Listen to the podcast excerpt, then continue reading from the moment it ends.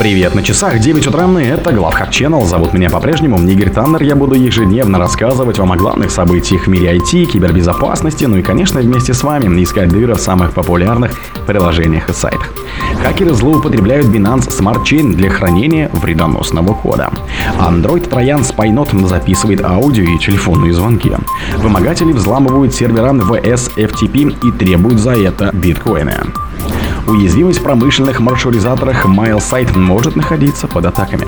Signal отрицают, что в мессенджере существует уязвимость нулевого дня.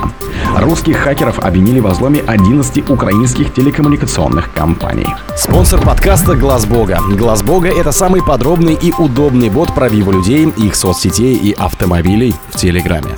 Хакеры злоупотребляют Binance Smart Chain для хранения вредоносного кода. В рамках вредоносной кампании Everhiding, обнаруженной специалистами Guarda Labs два месяца назад, злоумышленники скрывают вредоносный код в смарт-контрактах Binance Smart Chain. Злоумышленники, стоящие за этой компанией, ранее использовали для своих целей взломанные сайты на WordPress и применяли перенаправление на хосты Cloudflare Worker для внедрения вредоносного JavaScript на эти взломанные сайты. Теперь же хакеры переключились на использование блокчейн-технологий, которые обеспечивают им более надежный и незаметный канал для распространения малваря. Течение последних двух месяцев, используя огромное количество взломанных сайтов на WordPress, эти злоумышленники вводили пользователей в заблуждение, заставляя их загружать фальшивые вредоносные обновления для браузеров, рассказывают специалисты Guardio Labs. Когда первоначальный метод размещения кода на хостах Cloudflare Worker перестал работать, хакеры воспользовались преимуществами децентрализованной, анонимной и публичной природы блокчейна. Эта компания уже активна и обнаружить и ликвидировать ее сложнее, чем когда бы то ни было. Android Троян Spynot записывает аудио и телефонные звонки. Специалисты AppSource изучили банковский троян Spynot для Android, распространяющийся посредством фишинговых смс-сообщений, в которых хакеры убеждают жертву скачать и установить вредоносное приложение. После установки Malware запрашивает у пользователей ряд опасных разрешений, включая доступ к журналам вызовов, камере, смс-сообщениям и внешнему хранилищу. Кроме того, Spynot известен тем, что скрывается с главного экрана Android-устройства и экрана последних запущенных приложений, стараясь тем самым затруднить обнаружение. Вредоносное приложение Spynot может быть запущено с помощью внешнего триггера, пишут эксперты. После получения намерения вредоносное приложение запускает основную активность. Полученные права вредонос использует для предоставления себе дополнительных разрешений на запись аудио и телефонных разговоров, перехват нажатия клавиш, а также делает скриншоты. Кроме того, при более детальном изучении был обнаружен ряд стойких сервисов, которые противостоят попыткам уничтожения вредоноса как стороны жертвы, так и со стороны операционной системы. В частности, это достигается путем регистрации Broadcast Reserve, который автоматически перезапускается при выключении. Вымогатели взламывают сервера VS FTP и требуют выкуп в биткоинах. Исследователи предупреждают, что вымогатели начали атаковать свежую уязвимость VS FTP сервер компании Progress Software. За взломами стоит неизвестная ранее группировка, которая требует у пострадавших выкуп в размере 0,018 биткоина. Это менее 500 долларов США по текущему курсу. Аналитики Собхас пишут, что на прошлой неделе ее клиенты стали жертвами хакеров, которые позаимствовали исходники вымогателя Логбита, утечка которых произошла в прошлом году. По словам исследователей, преступники, стоящие за этой компанией, скорее всего, неопытные и в конечном итоге их атаки не увенчались успехом. Дело в том, что вымогатель не сработал должным образом и не зашифровал файлы. Собхат пишет, что ее антивирус смог заблокировать атаку, и это позволило исследователям изучить полезную нагрузку.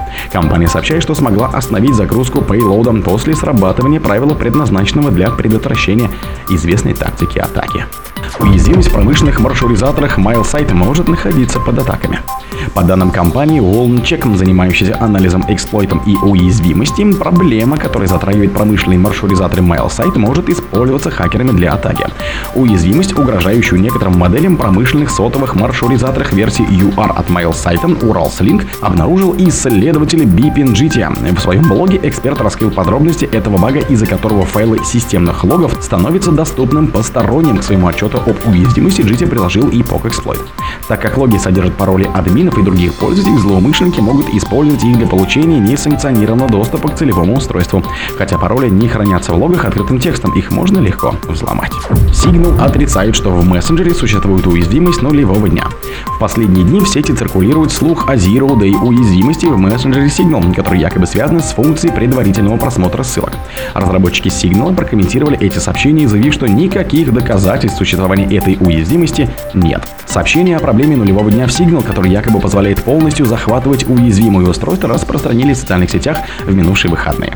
В сообщении утверждалось, что по данным неких источников в американском правительстве опасную уязвимость Signal можно устранить, отключив функцию генератора Link Previews. В итоге эти слухи были вынуждены прокомментировать и опровергнуть разработчики мессенджера. В серии сообщений X, это, кстати, бывший Twitter, специалисты заявили, что внимательно изучили информацию о Zero Day баге и не нашли никаких доказательств того, что он вообще существует. Русских хакеров обвинили во взломе 11 украинских телекоммуникационных компаний. Русскоязычную хакерскую группировку Сандвор обвинили во взломе 11 украинских телекоммуникационных компаний. Согласно информации из опубликованного отчета в период с мая по сентябрь 2023 года, эта группировка успешно провела кибератаки на IT-инфраструктуру 11 украинских поставщиков телекоммуникационных услуг, о чем сообщило издание Flipping Computer. Соответствующие данные были представлены в новом отчете группы реагирования на компьютерные чрезвычайные ситуации. Исследователи опирались в своем исследовании как на публичные источники, так и информацию, полученную напрямую от некоторых взломанных телекоммуникационных компаний. О других событиях, но в это же время не пропустите. У микрофона был Игорь Таннер. Пока.